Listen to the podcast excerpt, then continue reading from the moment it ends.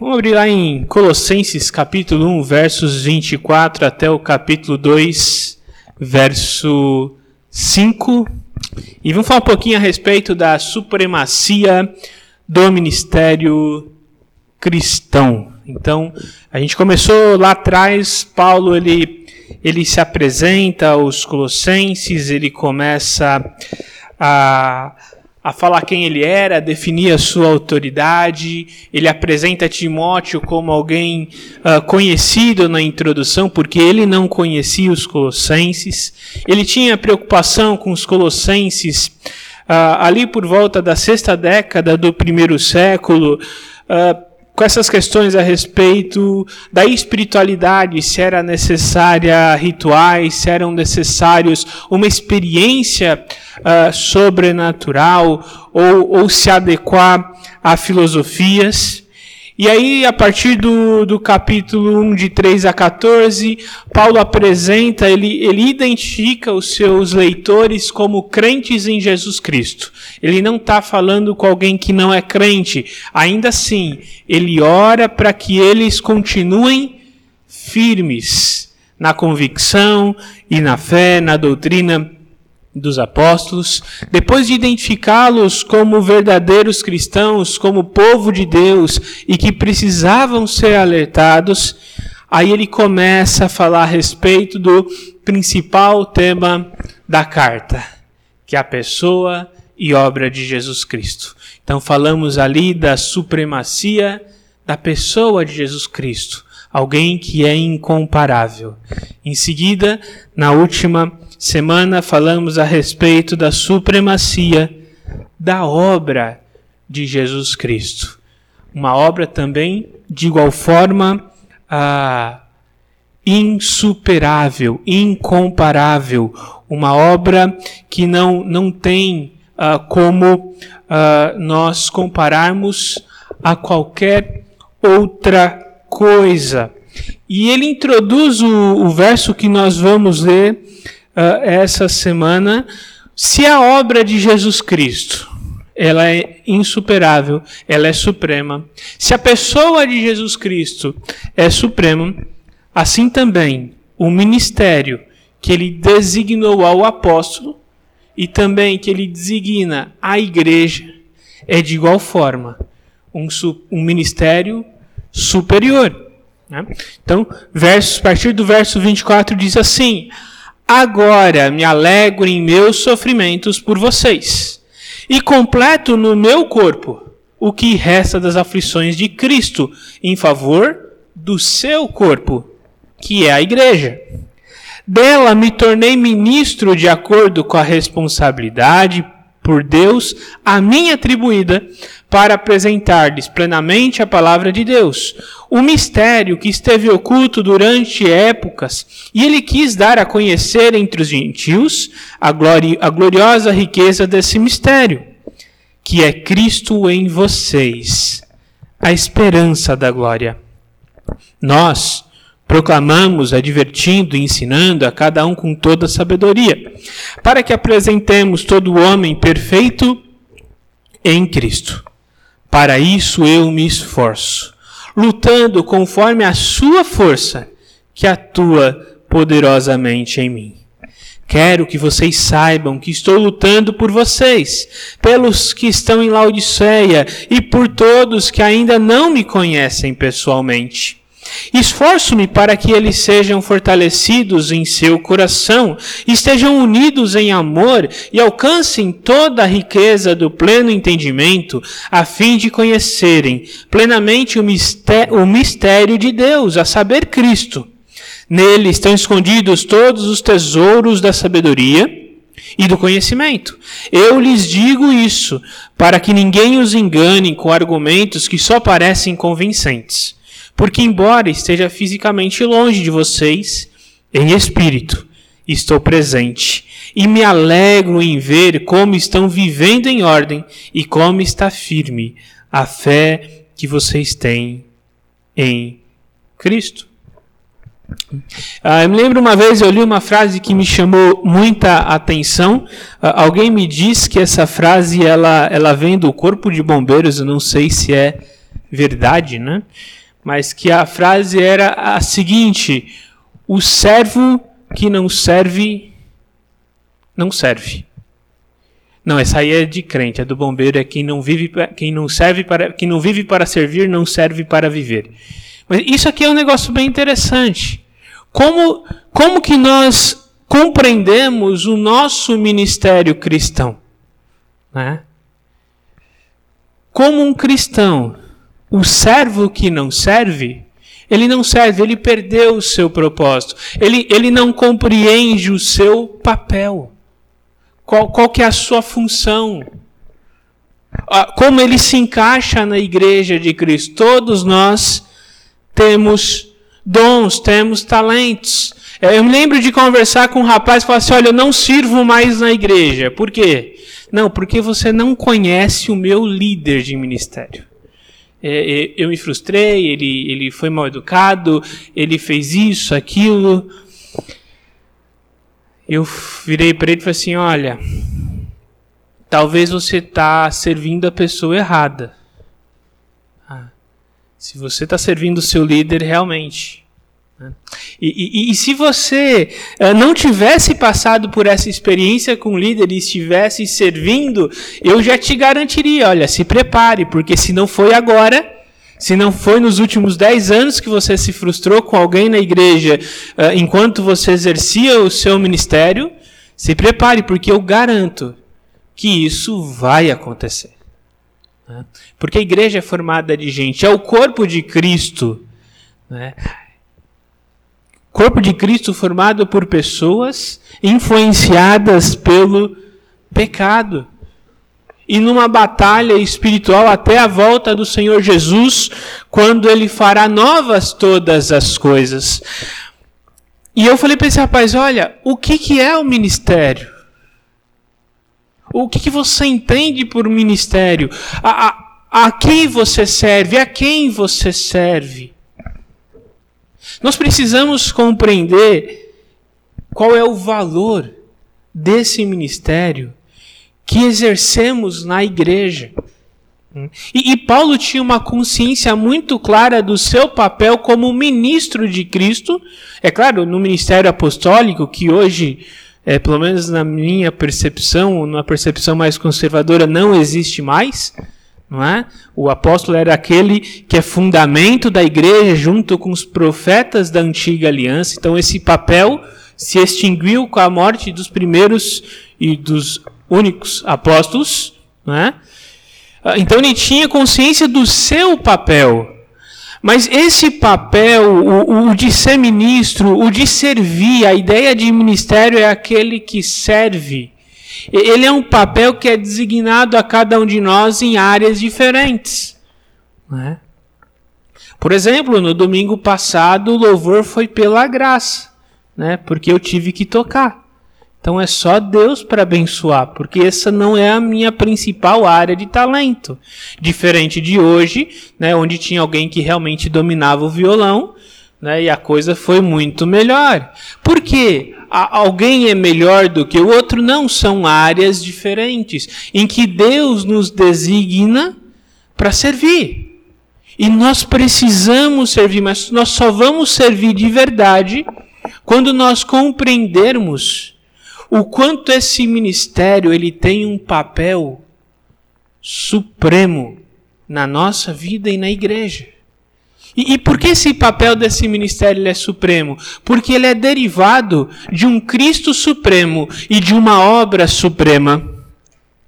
E Paulo ele começa a, a, falar a respeito da supremacia desse ministério. E a supremacia desse ministério ele exige, ele demanda um desgaste. Então, se você quer ter uma vida tranquila, se você não quer se frustrar com pessoas, então não se envolva com a igreja.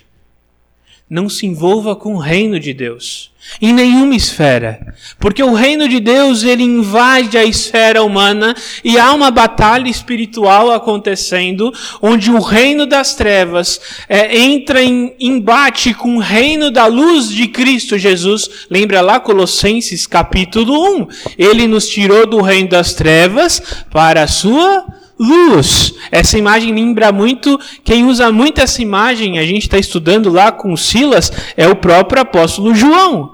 Luz e trevas. Né?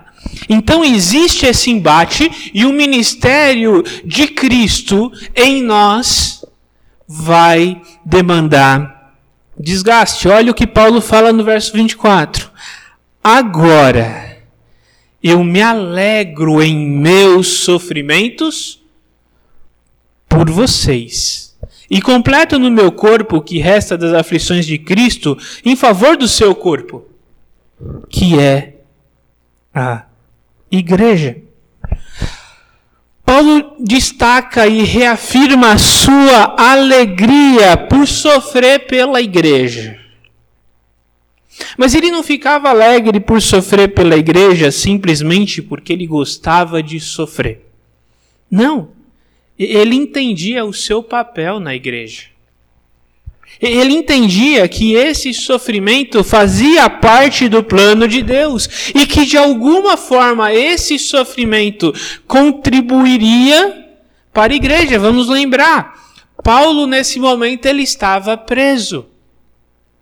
E Epáfras, que vai buscar ajuda de Paulo em Roma, também lá foi preso.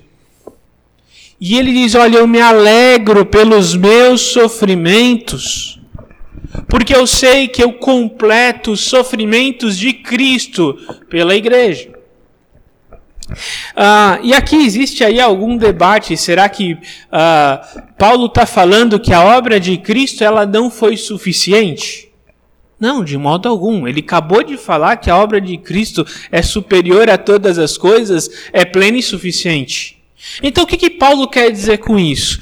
Aqui me parece que há um paralelo na vida cristã individual para a vida cristã como igreja. Na vida cristã individual, a obra de Cristo ela é completa. Mas o processo de santificação, eu vou desenvolvendo a minha salvação, numa linguagem paulina ali de Filipenses. Né? A minha santificação eh, é semelhante a um agricultor. Quem traz a santificação é Deus. Então ele vai plantar, ele vai arar a terra, mas ele depende da chuva, que é Deus quem dá. Então parece que existe aí uma eh, sincronia. A santificação, ao mesmo tempo em que eu me esforço, é Deus quem me capacita. A salvação é tudo de Deus. Eu não sou capaz de realizar nada. E parece que na vida em igreja acontece algo parecido. Cristo sofreu pela igreja, morreu, resgatou essa igreja, a obra de Cristo é completa, mas de alguma forma, quando eu e você ministramos a igreja, servimos a igreja com nossos dons e talentos e sofremos por isso, nós moldamos nós trabalhamos e Cristo usa esse sofrimento para atuar na igreja. É, recentemente eu, eu, passei por experiências desse tipo. Né? Ah, várias vezes a gente saiu lá de uma igreja grande e de uma forma bem ah, desagradável e conversei com a Camila várias vezes. Por que, que eu me esforcei tanto em fazer tantas coisas? Né? Eu cheguei a ter quatro pequenos grupos diferentes na minha casa. Eu tinha grupo pequeno de segunda, era, era de domingo, manhã, tarde, tinha pequeno grupo de terça-noite e de quinta-noite. Eu não tinha tempo para mim, né? Porque manhã e tarde estava na igreja e à noite tinha pequeno grupo. Eu não visitava a família. E eu pensei, olha como eu saí. Será que isso tudo foi em vão? E, e muitas vezes, se eu olhar para trás com calma, eu vou perceber que não, porque pessoas foram impactadas também na nossa saída. Então, de alguma forma, o meu sofrimento como ministro, em, em um momento extremamente difícil, Deus impactou pessoas e ele vai atuando, ele vai trabalhando, ele vai contribuindo. O meu e o seu sofrimento, muitas vezes nós não percebemos, nós não enxergamos. Mas esse esforço, esse desgaste e muitas vezes essa frustração, de alguma forma, impacta pessoas. E Cristo Jesus vai trabalhando porque a igreja é dele. A igreja é dele. Esse ministério supremo não é um ministério fácil. Ah, mas eu só vou fazer o cafezinho. Né? Antes de agora não pode mais porque tem pandemia, né? agora fica até um negócio meio ruim, né? Ah, vou fazer o lanche. Vou vou estar com as crianças. E eu fico muitas vezes indignado como muitas igrejas. E só de ver o ministério infantil aqui, eu fui lá já de curioso, né? Já dá para perceber que aqui não é assim. Uh, mas muitas igrejas o ministério infantil é depósito de criança para não atrapalhar o culto. As crianças ficam só correndo de um lado para o outro lá, né? Que nem barata tonta, até cair, e depois os pais vão lá e buscam a criança cansada. Culto domingo à noite isso é uma bênção, né? Que a criança já está cansada, você leva já para dormir. E dorme a noite inteira, porque correu quatro horas seguidas, não é? Uh, nós perdemos de vista o valor que isso aqui tem. Ministério infantil, nós estamos formando caráter. Nós estamos formando a próxima geração de crentes em Jesus Cristo. Pessoas que podem mudar a realidade. Olha o valor dessa tarefa. Mas vocês, alguns aqui, eu sei que trabalham lá no Ministério Infantil. É fácil trabalhar com criança? Não. Não é fácil. Vocês que são pais, eu ainda estou orando e me preparando, né? Mas vocês que já são pais, é fácil educar uma criança de qualquer idade que for? Não, isso exige desgaste, isso exige esforço. Mas quando eu compreendo o papel que esse ministério tem na vida das pessoas, na vida da igreja, eu percebo que esse sofrimento, esse desgaste, ele deve ser para mim motivo de alegria. Porque de algum modo eu completo em meu corpo os sofrimentos de Cristo em favor da igreja. A supremacia desse ministério não está apenas na necessidade desse esforço e desse desgaste, mas também no alcance desse ministério. Uh, veja só, nos versos 26 até 25 até o, o 27, que diz assim: dela, igreja, me tornei ministro de acordo com a responsabilidade por Deus a mim atribuída de apresentar-lhes plenamente a palavra de Deus.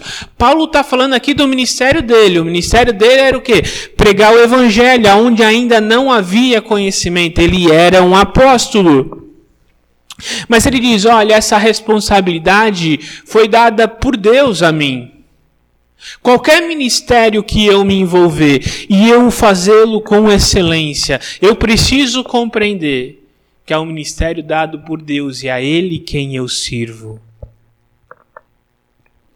Se Deus me deu talento para cuidar da área técnica e Ele me chamou para isso, eu vou fazer com excelência. Se Ele me deu talento para cuidar de redes sociais, comunicação, ah, café, fazer comida, né? Eu, eu sempre digo que toda igreja tem uma irmã que geralmente já uh, é crente há bastante tempo, que Deus dá o dom de fazer comida, que é impressionante. Você pode cozinhar com ela. Você faz o prato igual dela, mas na hora de comer, é, parece que o dela é mais gostoso. Né? Porque, eu não sei, eu acho que o, o dedo, né, o dedo deve ser diferente. Né? É dom que Deus deu. De repente você assim, olha, eu tenho vocação, Deus me chamou para ir para a rua e, e, atingir as pessoas que não têm nada, que moram na rua. Glória a Deus por isso. Vamos mobilizar, vamos apoiar o seu ministério e você vai lá fazer isso. Olha, o meu ministério, eu quero atingir adolescentes e jovens com esporte, que Deus me deu esse talento. Ok, eh, vamos fazer isso. É um ministério, é um chamado dado por Deus e um chamado que dá trabalho pra caramba, especialmente se for adolescente, né? É que adolescente já dá trabalho naturalmente. Não é? Ah, qual é a vocação que Deus te deu? A, aonde você deve servir? Não, Deus me deu uma capacidade de gerir contas. Bom, então sirva nessa área. Deus me deu uma capacidade de abraçar gente nova. Eu tenho essa dificuldade. Quando eu vou conversar com alguém que eu não conheço, aí fica aquela conversa de elevador, sabe? É, tá calor aqui, né? É, calor. Né? É, acabou. Você torce pro elevador abrir logo e cada embora. Agora tem gente, a minha esposa, às vezes eu converso com alguém na rua, eu olho a pessoa tá chorando. Será que ela bateu na mulher? Não, tá contando os problemas. Eu fico impressionado como as pessoas contam problema para minha esposa. Tem gente que ela não conhece. Ela se esforça para isso? Não, ela atrai problema, né? Tá aí. É, tem gente que a capacidade é. Vem alguém, algum visitante, é aquela pessoa que abraça. Fora da pandemia, tá? Dentro da pandemia é só o soquinho. Né?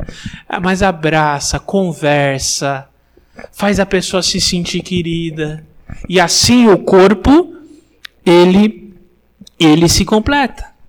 E Paulo continua: o mistério que antes estava oculto, durante épocas e gerações, agora foi manifestado a seus santos. A ele quis dar a conhecer entre os gentios a gloriosa riqueza desse mistério, que é Cristo em vocês, esperança da glória. Aqui, Paulo, ele dá uma bordoada nos gnósticos. Por quê? O gnosticismo, ele falava de um mistério não revelado. E, e, que, e que as pessoas precisariam conhecer esse mistério para poder exercer a sua espiritualidade de uma forma plena.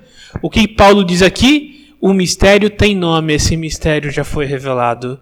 O nome do mistério que estava, é, que estava oculto é Cristo Jesus, a esperança da glória.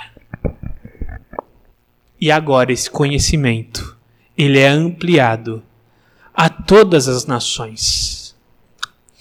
Ah, muitas igrejas usam ali o texto de, de Atos 1,8 né, para dizer que ah, Jerusalém é o bairro que você está, Samaria é um pouco distante, vamos até os confins da terra. Eu acho, eu acho isso muito legal em questão de didática, mas isso não, não, não exerce a, a realidade, porque nós somos os confins da terra. Se nós estamos reunidos aqui hoje, é porque esse mistério alcançou o meu e o seu coração. A amplitude desse evangelho, desse mistério que anteriormente tinha faíscas, mas não era plenamente revelado, agora ele é plenamente revelado a mim e a você, Cristo, a esperança da glória. E aqui Paulo lembra os colossenses: vocês são uma comunidade escatológica. Vocês vivem o último dia, os últimos dias. Onde está isso no texto? A esperança da glória. Qual que é a esperança cristã? Que Cristo Jesus há de retornar em poder e glória. Vocês não são uma comunidade qualquer. Cristo Jesus é o centro dessa comunidade. Cristo Jesus inaugurou o reino dele. E vocês são povo de Deus que aguarda a presença, o poder e o retorno desse Cristo Jesus quando eu me lembro a extensão do evangelho, eu primeiro me lembro que nenhum ministério pode ficar limitado a um bairro, a uma igreja, a um grupo de pessoas que se conhecem. Porque esse mistério, ele deve alcançar o mundo todo. Segunda coisa que eu me lembro a respeito uh, desse ministério supremo, ministério cristão, é que ele depende do retorno de Cristo. Nenhum ministério é pleno se eu não tiver em mente que eu sou parte do reino de Deus, inaugurado com a morte e ressurreição de Cristo. E essa é a nossa grande esperança. Então, se eu vou atingir os moradores de rua. Eu vou com lanche, eu vou com uma sopa, eu vou com comida. Mas eu também preciso chegar lá com evangelho.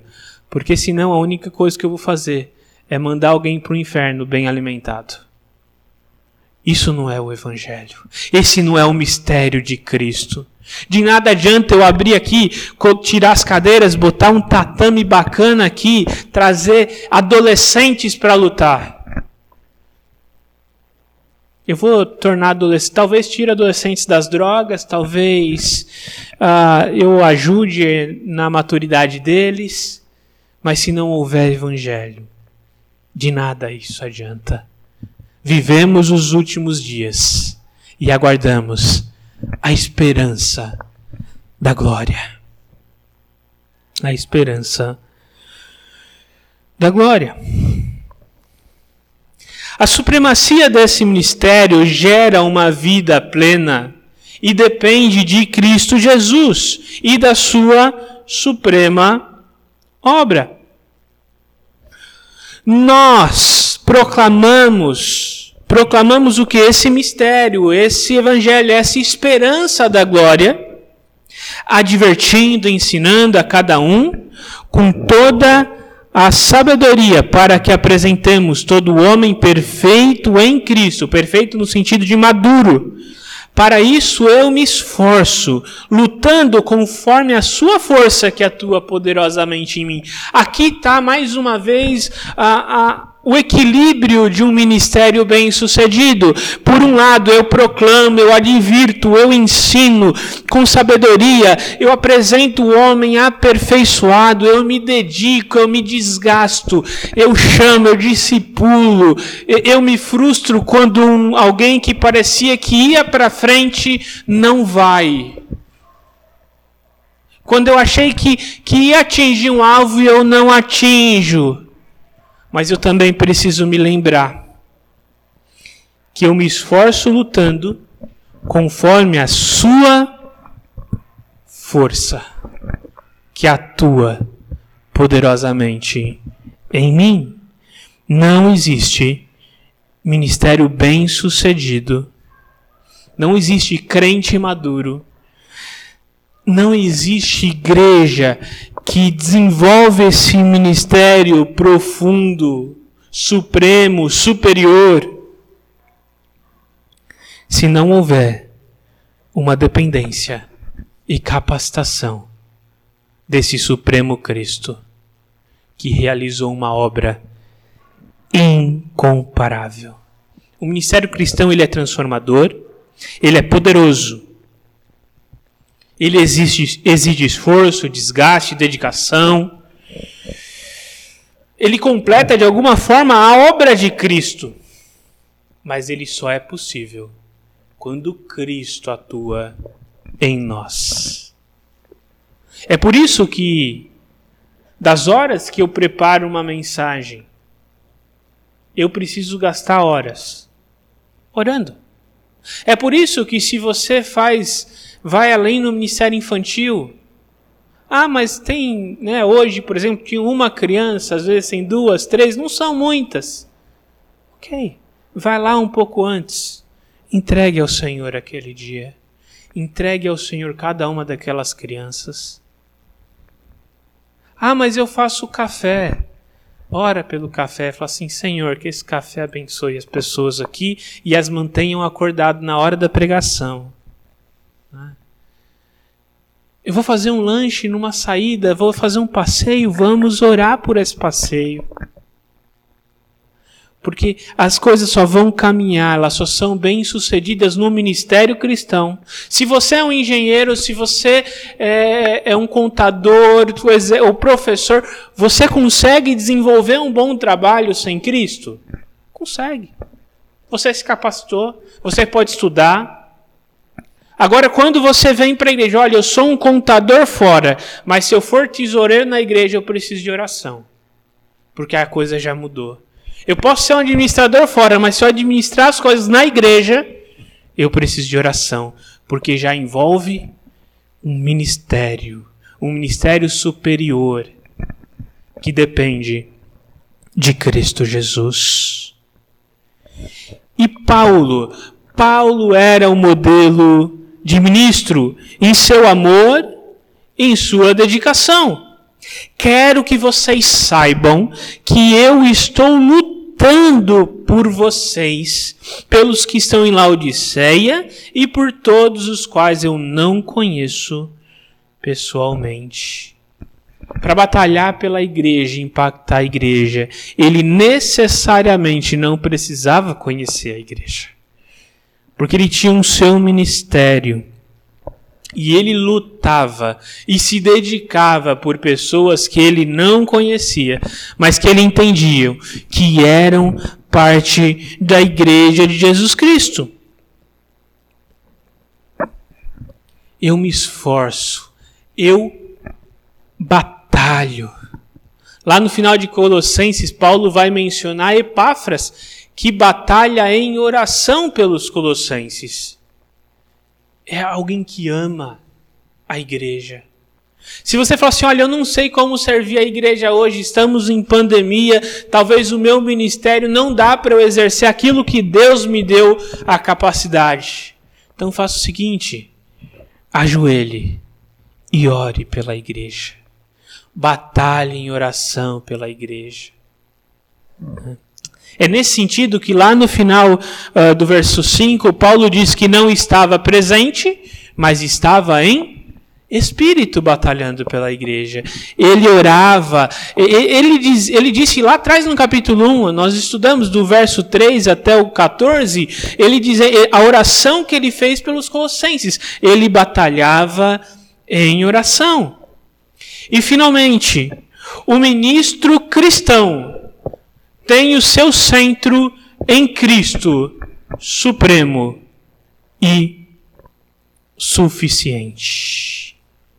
Versos 2 a 5.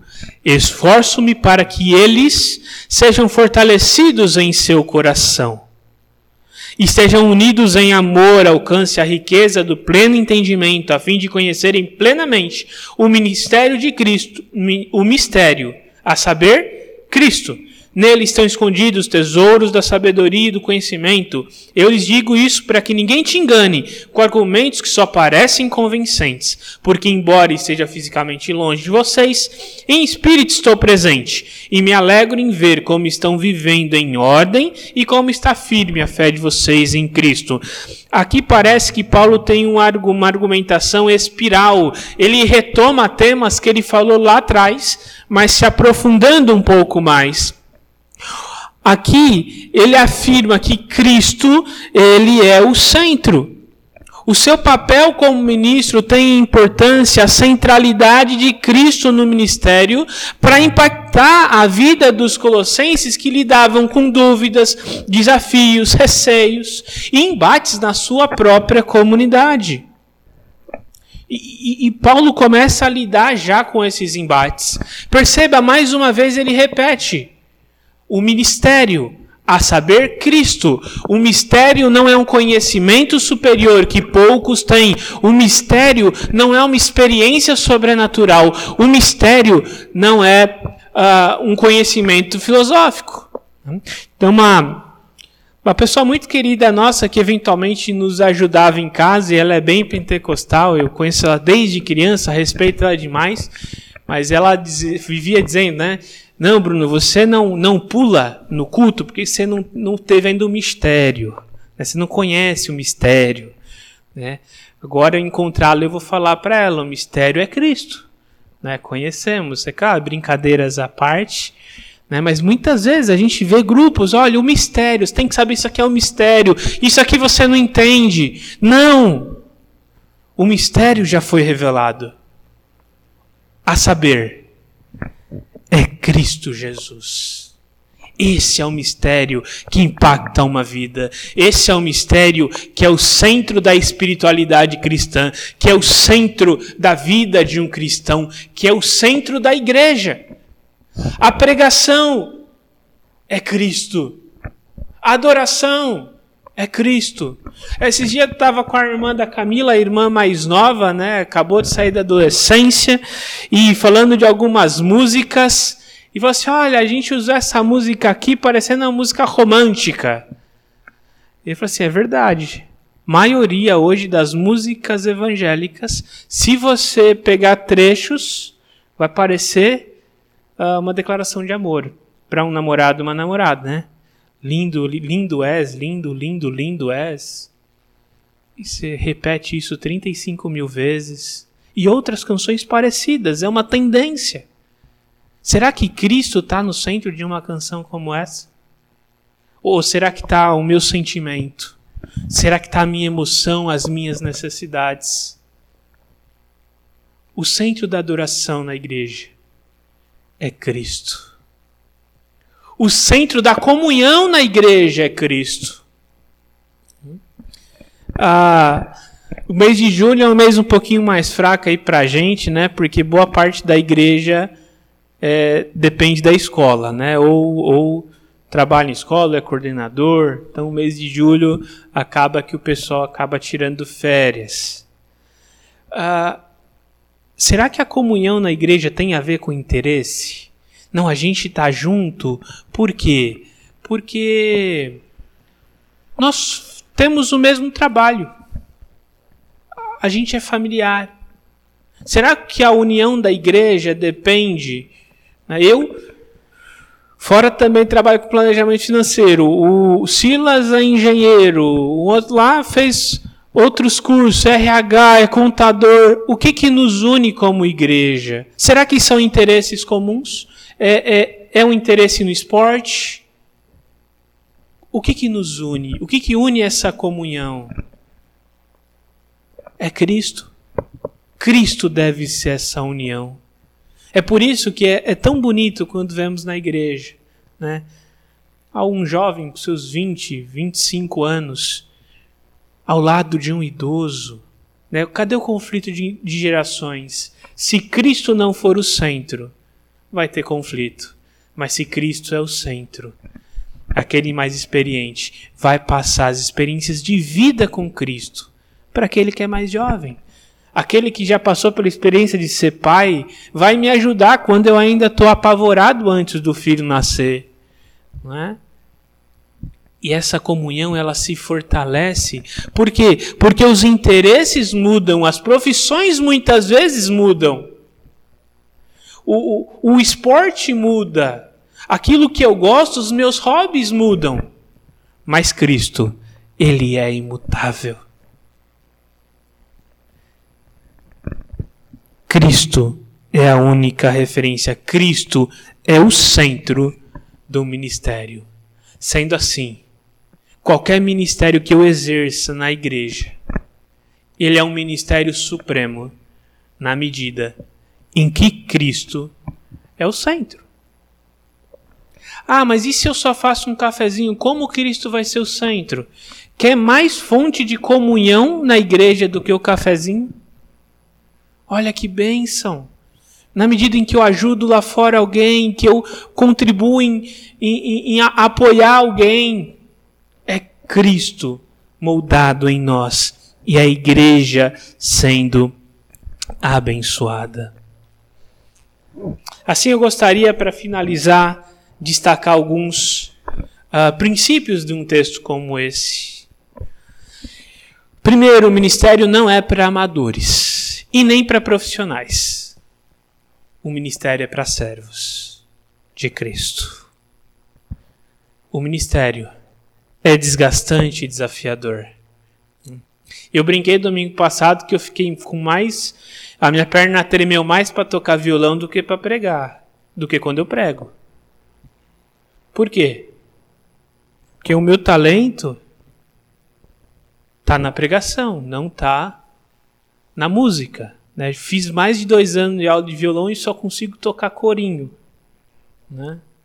As músicas mais batidinhas. Tem umas músicas novas que eu queria tocar, tentei, mas eu não consigo. Então deixa para quem conhece, não é? Mas precisa fazer, a gente faz. Só que há pessoas vocacionadas para isso. É desgastante? Claro que é. Tem que vir ensaiar. Se você vai ensinar, você tem que preparar. Se você, se você vai servir alguém na comunidade, ou trabalho que não dá, às vezes ainda tem gente que é mal educada. Tem gente que não reconhece o valor do que fazemos. O ministério é desgastante e desafiador. Não é nem para amador e nem para profissional. É para servos de Cristo. Graças a Deus que não é para profissional, senão eu não poderia ter tocado aqui. Né? E os irmãos que gostaram, eu agradeço. Eu acho que foi bastante educado da parte dos irmãos. Né? Mas graças a Deus por isso, nós servimos no que precisa, mas sabemos e reconhecemos que não é uma tarefa fácil. Se você quer se dedicar a um ministério qualquer, por facilidade, desista. Porque não é fácil. É desgastante e é desafiador.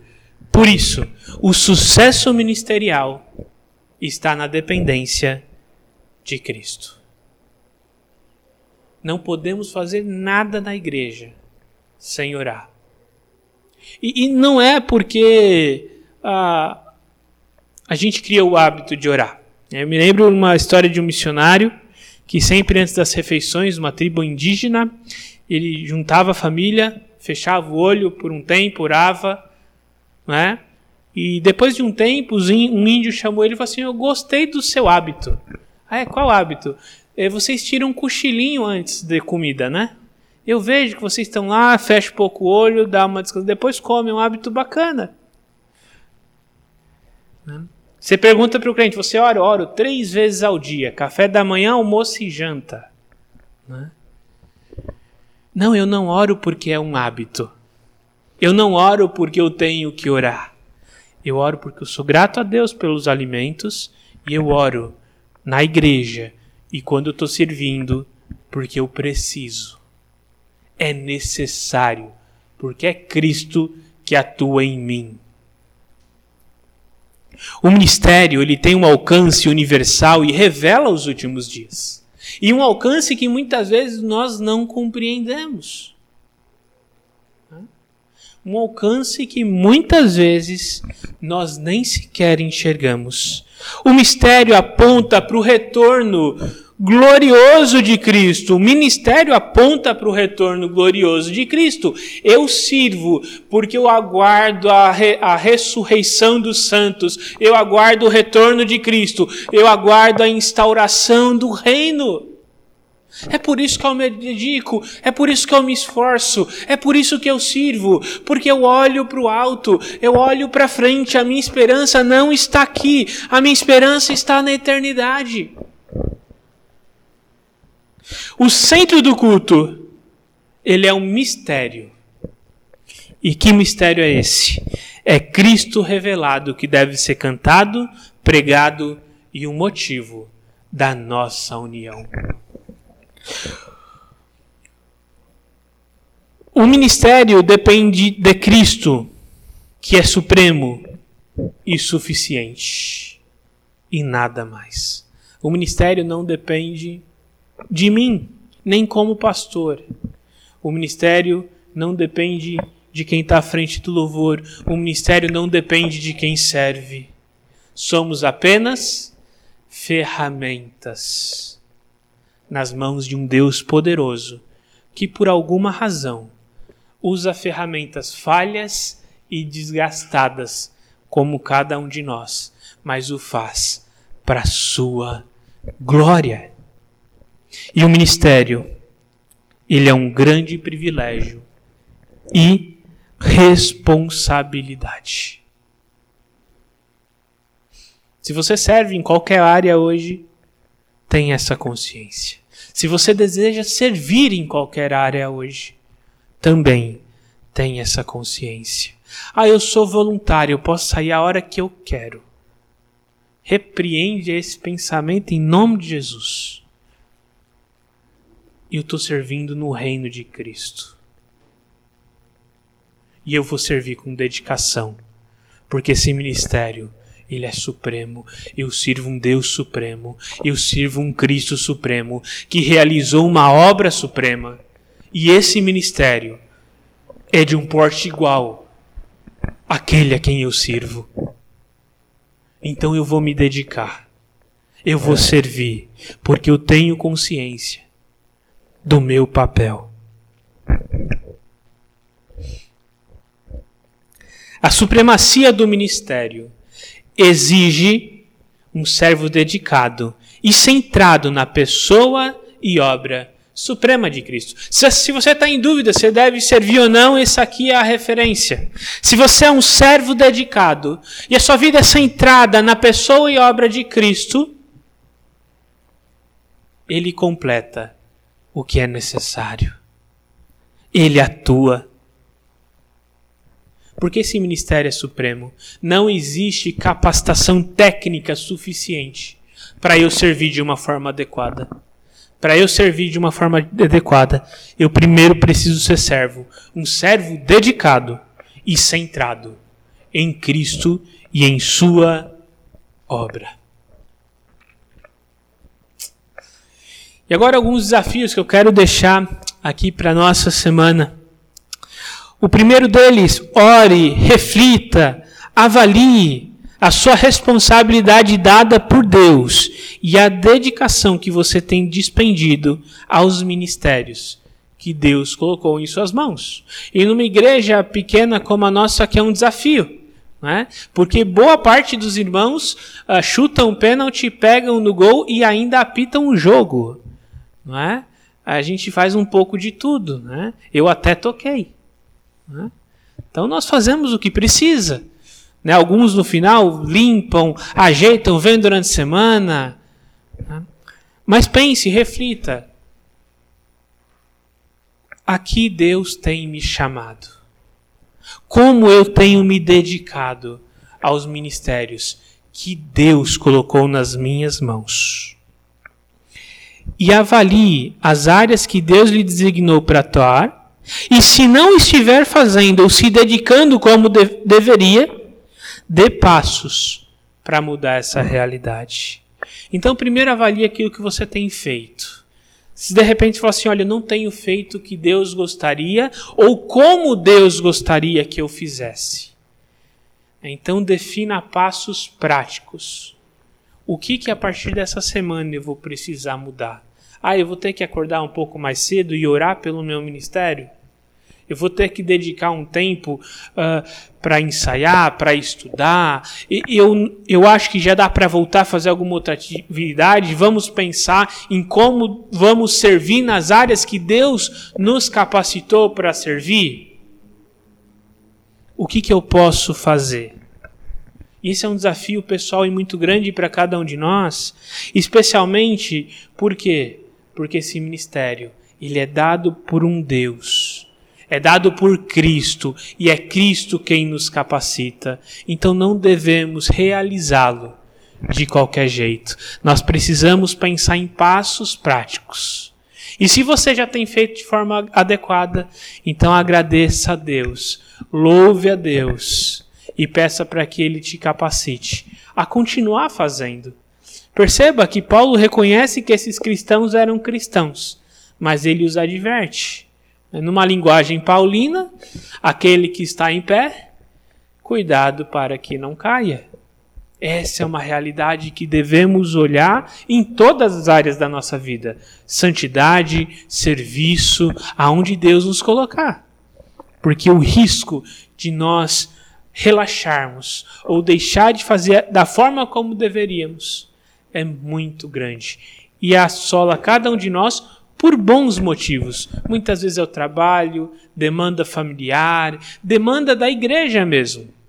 Então precisamos da dependência de Cristo para nos dar graça, para nos dar sabedoria e continuar servindo com alegria em meio aos desafios, porque a supremacia do ministério exige um servo dedicado e centrado na pessoa e na obra de Cristo. Quero convidar os irmãos a se colocar em pé e termos aí uma última palavra de oração antes de uh, louvarmos a Deus mais uma vez. Pai amado, Pai querido, muito obrigado, Senhor. Porque o Senhor é um Deus bom, um Deus que tem cuidado de cada um de nós, um Deus fiel, mesmo quando muitas vezes, ó Deus, nós falhamos. Quero colocar as nossas vidas nas tuas mãos, ó Deus, que reconheçamos o valor e o poder desse ministério, desse mistério que é Cristo Jesus em nós. Clamamos, ó Pai, para que servamos ao Senhor de todo o coração, com alegria, com alegria em meio aos desafios, com alegria em meio às dificuldades. Porque de alguma forma o Senhor usa essas dificuldades, usa esses desafios para moldar a sua igreja, a sua imagem.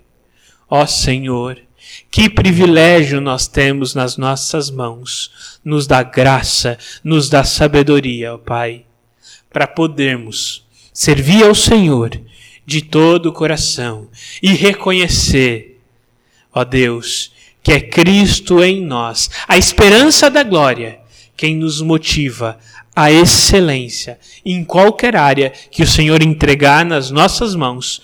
E oramos em nome de Jesus Cristo. Amém.